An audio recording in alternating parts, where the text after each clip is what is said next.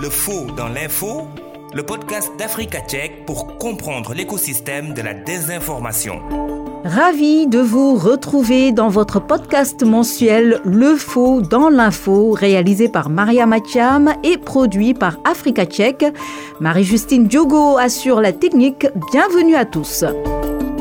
Le journalisme en 2023 confronté à de nouveaux défis la liberté d'expression est mise à rude épreuve dans le monde.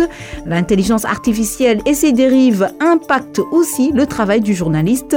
Nous en parlons aujourd'hui avec deux responsables de Reporters sans frontières. Il s'agit du directeur du bureau Afrique de l'Ouest de RSF, Sadibou Marong, et puis le responsable du desk technologie, Vincent Berthier. Le faux dans l'info, décryptage. Les applications de l'intelligence artificielle sont nombreuses dans le secteur de la santé, de l'industrie, entre autres. Face à ces points positifs, l'intelligence artificielle suscite des interrogations sur son développement, mais également des inquiétudes parce que justement, elle facilite l'élaboration de fake news. Des journalistes de médias traditionnels en font les frais. On a d'ailleurs euh, pu le constater avec l'affaire des story killers. Vincent Berthier, euh, bonjour. Vous êtes responsable du desk technologie à Reporters sans frontières. Alors, celui qui est considéré euh, comme l'inventeur hein, de l'intelligence artificielle, euh, Geoffrey euh, Hinton, il parle de progrès effrayants concernant l'intelligence artificielle. Alors, devons-nous nous en inquiéter de l'évolution justement de l'IA Geoffrey Hinton, oui, est en effet un des inventeurs de l'IA, en tout cas c'est un des profils les plus connus. en général, sur tout ce genre d'innovation, qui apporte des, révolutions techniques, technologiques et potentiellement euh, médiatiques, il faut toujours prendre les choses avec beaucoup de prudence. Donc là, on a affaire à quelque chose qui, en effet, va avoir un impact considérable sur euh, la manière dont on s'informe, la manière dont on produit de l'information. On ne sait pas encore lequel exactement, on est encore dans le brouillard. Donc, euh, en effet, il faut être prudent. Est-ce qu'il faut être paniqué? Je ne sais pas, parce que les discours alarmistes sur l'intelligence artificielle font partie de son histoire depuis très très longtemps. Mais en tout cas, oui, il faut agir avec prudence, prendre ce qu'il y a à prendre, contrôler ce qu'il faut contrôler. Alors les fake news sont très très euh, présentes hein, sur les réseaux sociaux, on le sait, mais l'intelligence artificielle permet aujourd'hui euh, de piéger même des journalistes hein, et qui sont pourtant formés, euh, comme l'a révélé l'affaire des story killers. Je reviens encore là-dessus. Alors quelles sont aujourd'hui les nouvelles compétences qu'un journaliste se doit nécessairement de développer afin de limiter justement le risque de se faire piéger? Bah, parmi les compétences qu'il doit absolument développer et euh, reprendre d'une certaine manière, c'est euh, tout ce qui, qui ressort du fact-checking. Parce que c'est finalement, quand on parle d'information stricte, c'est ce qui va permettre de pouvoir contrer une fausse information. Mais malheureusement, le fact-checking arrive toujours un peu tard et en général, l'information a déjà fait son chemin.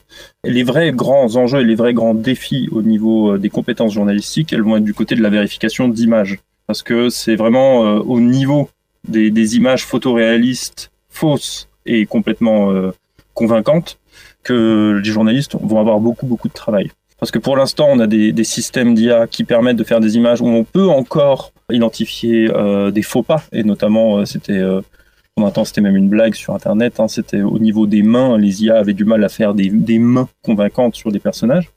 Mais bientôt, ces problèmes vont être réglés au fur et à mesure que les modèles se perfectionnent. Justement, maintenant on parle de deepfake. Hein. Euh, Barack Obama, d'ailleurs, euh, s'inquiétait aussi de, l'évolution et de, la qualité euh, en termes de perfectionnement des deepfakes.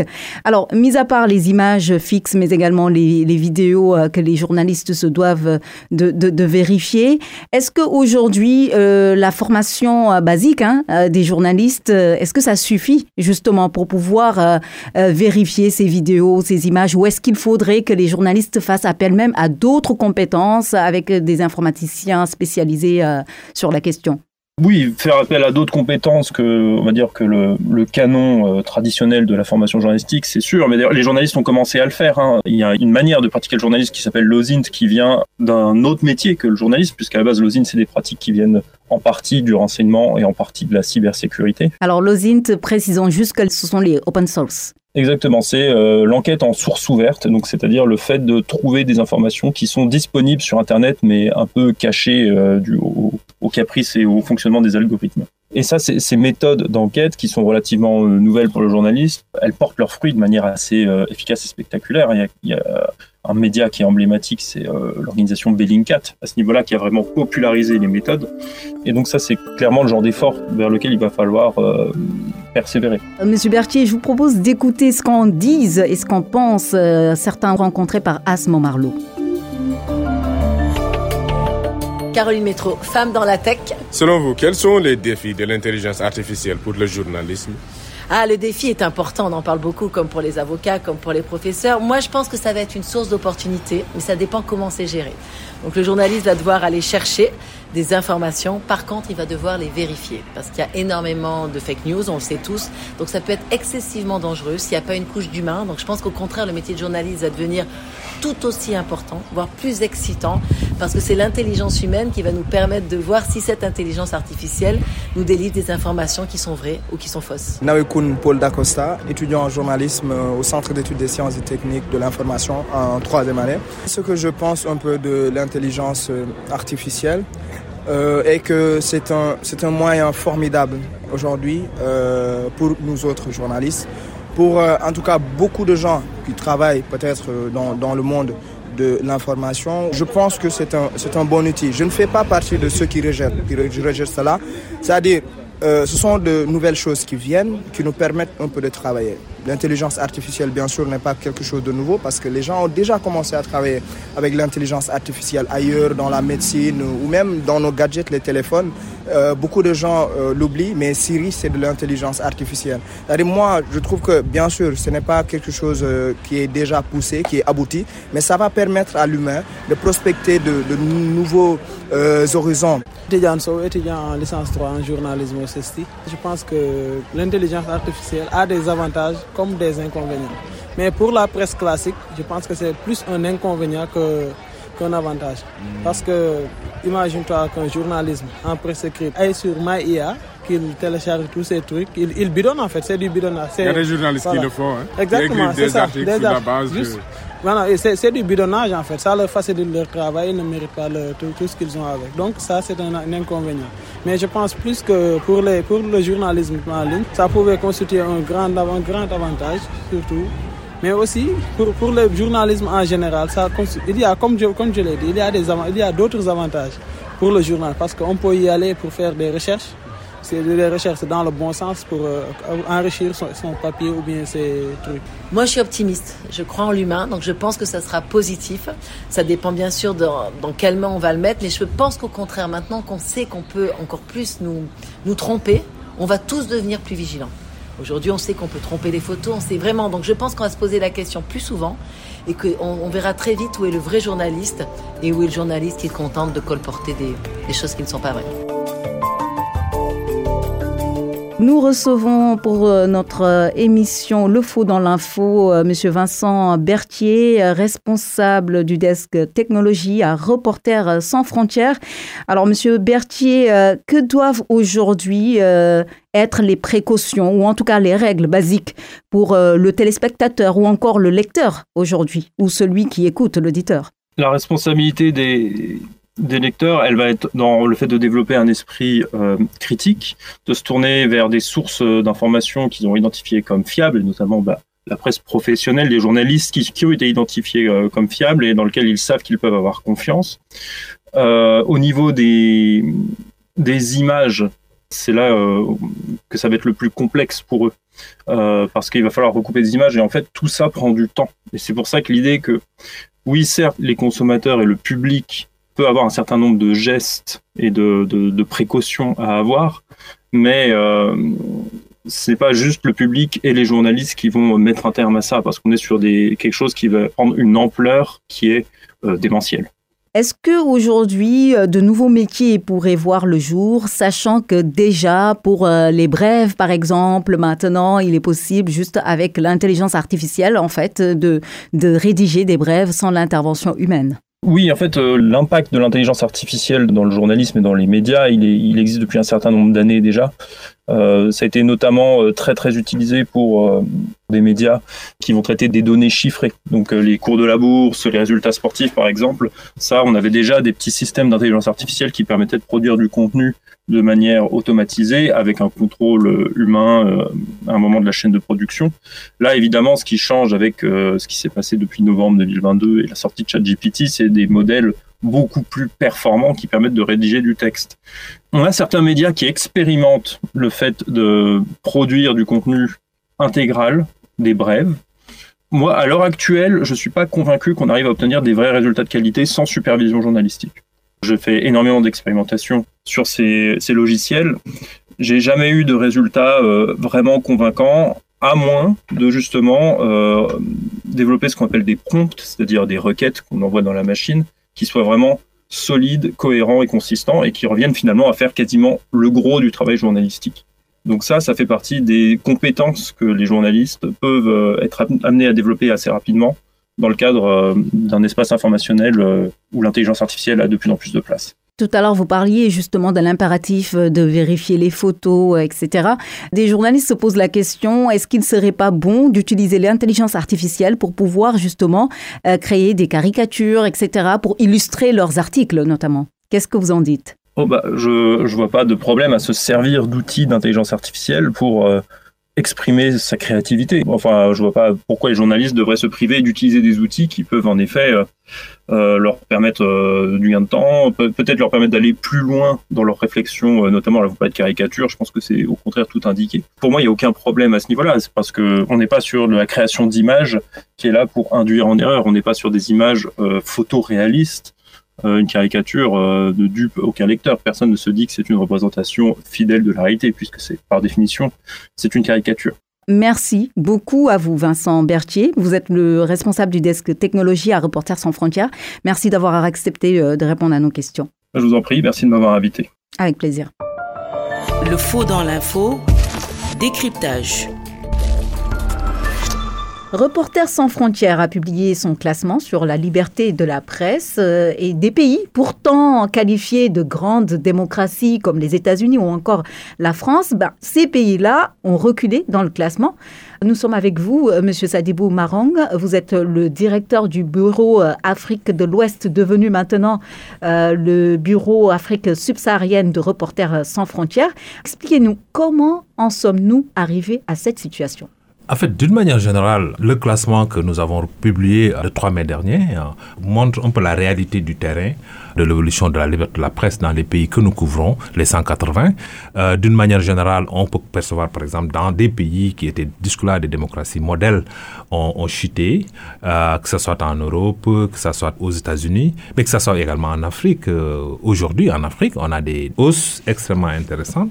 On a également des baisses assez inquiétantes dans des pays qui naguère étaient des modèles, comme le Sénégal par exemple, qui a chuté d'un peu plus de 30 places, et euh, sur la base un peu d'un certain nombre de facteurs qui, à l'analyse, montrent effectivement qu'il y a des problèmes au Sénégal. Il y a aussi de l'autre côté des pays comme le Botswana qui ont vu le score augmenter un peu leur place euh, au niveau du classement et ça c'est extrêmement également encourageant. On perçoit aussi de l'autre côté les pays qu'on appelle entre guillemets les pays à par exemple en Afrique de l'Ouest, on en a. On voit la Guinée, on voit le Burkina, qui naguère était un modèle. Beaucoup de personnes oublient. Euh, que le Burkina, pendant longtemps, a été un modèle de démocratie, mais également et surtout un modèle de liberté de la presse. C'est le pays de Norbert Zongo, c'est le pays où on a la Cenozo, c'est également le pays où il y a le Centre national de la presse. Cenozo, en fait, qui regroupe justement les journalistes d'investigation. Des journalistes d'investigation très puissants, très, qui fonctionnent bien en réseau, qui font des révélations extrêmement importantes. Et finalement, c'est ces pays-là qui, malheureusement, est dirigé par une junte militaire, comme le Mali. Le Burkina a perdu 17 places environ, donc 41 en 2022, 58e en 2023.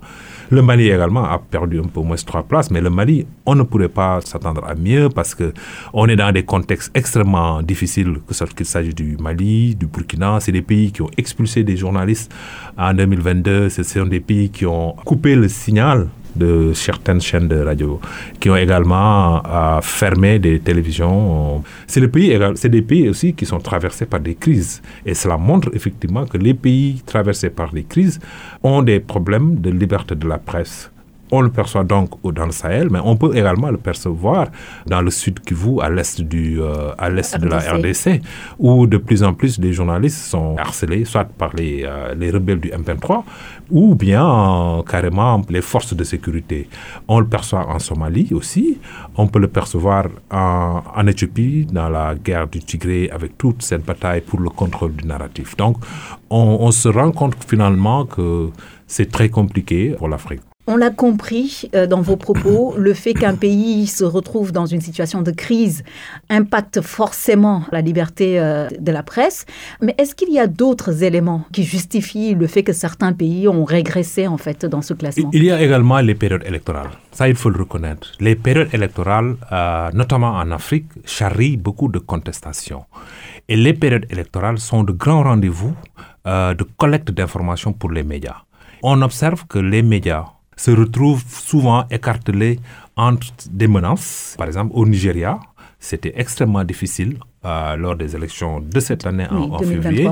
Il y a au moins une, un peu plus d'une vingtaine de cas en termes d'exaction de journalistes. Ça, c'était soit un peu des attaques directes, c'était un peu des, soit des persécutions, c'était des attaques directes sur des radios, euh, c'était des, euh, des, des arrestations plus ou moins brèves, mais c'était des détentions aussi. On a vu ça, un peu plus d'une vingtaine de cas. Les élections législatives de 2022 au Sénégal aussi avaient ces problèmes. On va vers de nouvelles élections, la présidentielle de 2024. Ah.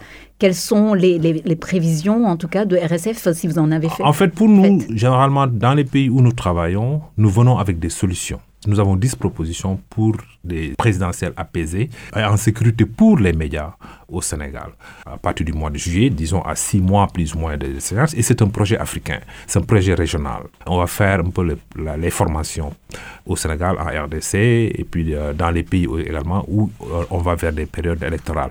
Et cette formation allie sécurité des journalistes, parce que ce sont les reporters qui vont couvrir tout cela, mais également fiabilité de l'information. Parce qu'on se rend compte généralement que pendant ces périodes-là, il y a beaucoup de désinformation qui circule. Et souvent, les journalistes eux-mêmes tombent un peu dans le piège de la désinformation. Donc, nous allons aller vers cela et cibler de manière assez inclusive les journalistes hommes comme les femmes, mais également essayer de décentraliser aussi bien au niveau des régions où il y a des reporters, où notamment les, états-majors politiques vont se retrouver. Nous avons aussi euh, parlé sur des questions de législation. hein. Notre proposition pour un pays comme le Sénégal est qu'il est toujours anachronique dans un pays comme le Sénégal ou même dans un autre pays de voir un journaliste dans l'exercice de ses fonctions, quand bien même que ce journaliste a peut-être euh, diffamé, que ce journaliste soit directement euh, détenu et mis en prison. Donc nous, nous, nous prenons pour des amendes de manière assez proportionnée, mais nous prenons également le fait que les pairs des journalistes sont les meilleurs juges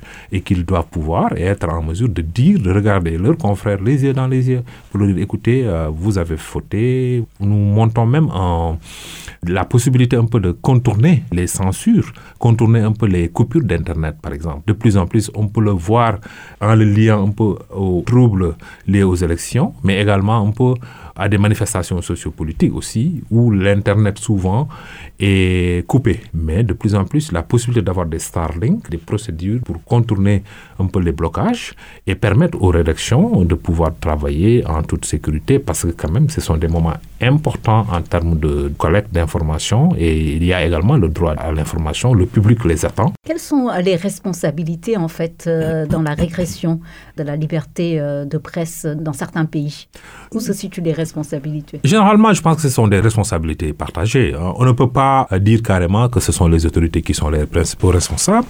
Bon, euh, il y a de plus en plus aussi euh, le comportement de nos confrères qui souvent euh, pose problème. Le rôle classique du journaliste, c'est de collecter de l'information et de rester assez indépendant, mais aussi de le traiter de la manière la plus responsable aussi. Nous, dans notre mandat, par exemple, nous nous levons quand il y a des journalistes qui ont des problèmes dans l'exercice de leur fonction, mais nous, on ne peut pas se lever quand un journaliste a des problèmes dans sa vie privée, par exemple. Il faut rester responsable. Il n'appartient pas à des journalistes de jeter de l'huile sur le feu. De l'autre côté également, euh, les autorités souvent aussi, dans certains pays, euh, développent une sorte de blanching, un peu pour euh, arrêter de manière arbitraire, ou bien les forces de sécurité qui attaquent de manière arbitraire des journalistes, avec des lois liberticides pour corser un peu l'espace de la liberté d'expression, l'espace de la liberté de la presse. Ça également, souvent, les autorités en sont responsables. Merci beaucoup à vous, Sadibou Marong. Je rappelle que vous êtes le directeur du bureau Afrique subsaharienne à Reporters sans frontières. C'est bon. C'est la fin de votre podcast mensuel Le Faux dans l'info, réalisé par Maria Mathiam et produit par Africa Tchèque. Merci à Marie-Justine Diogo et au CESTI. Rendez-vous le mois prochain. D'ici là, doutez et vérifiez toute information pour rester éveillé et puis surtout pour éviter de tomber dans les filets de la désinformation. À bientôt.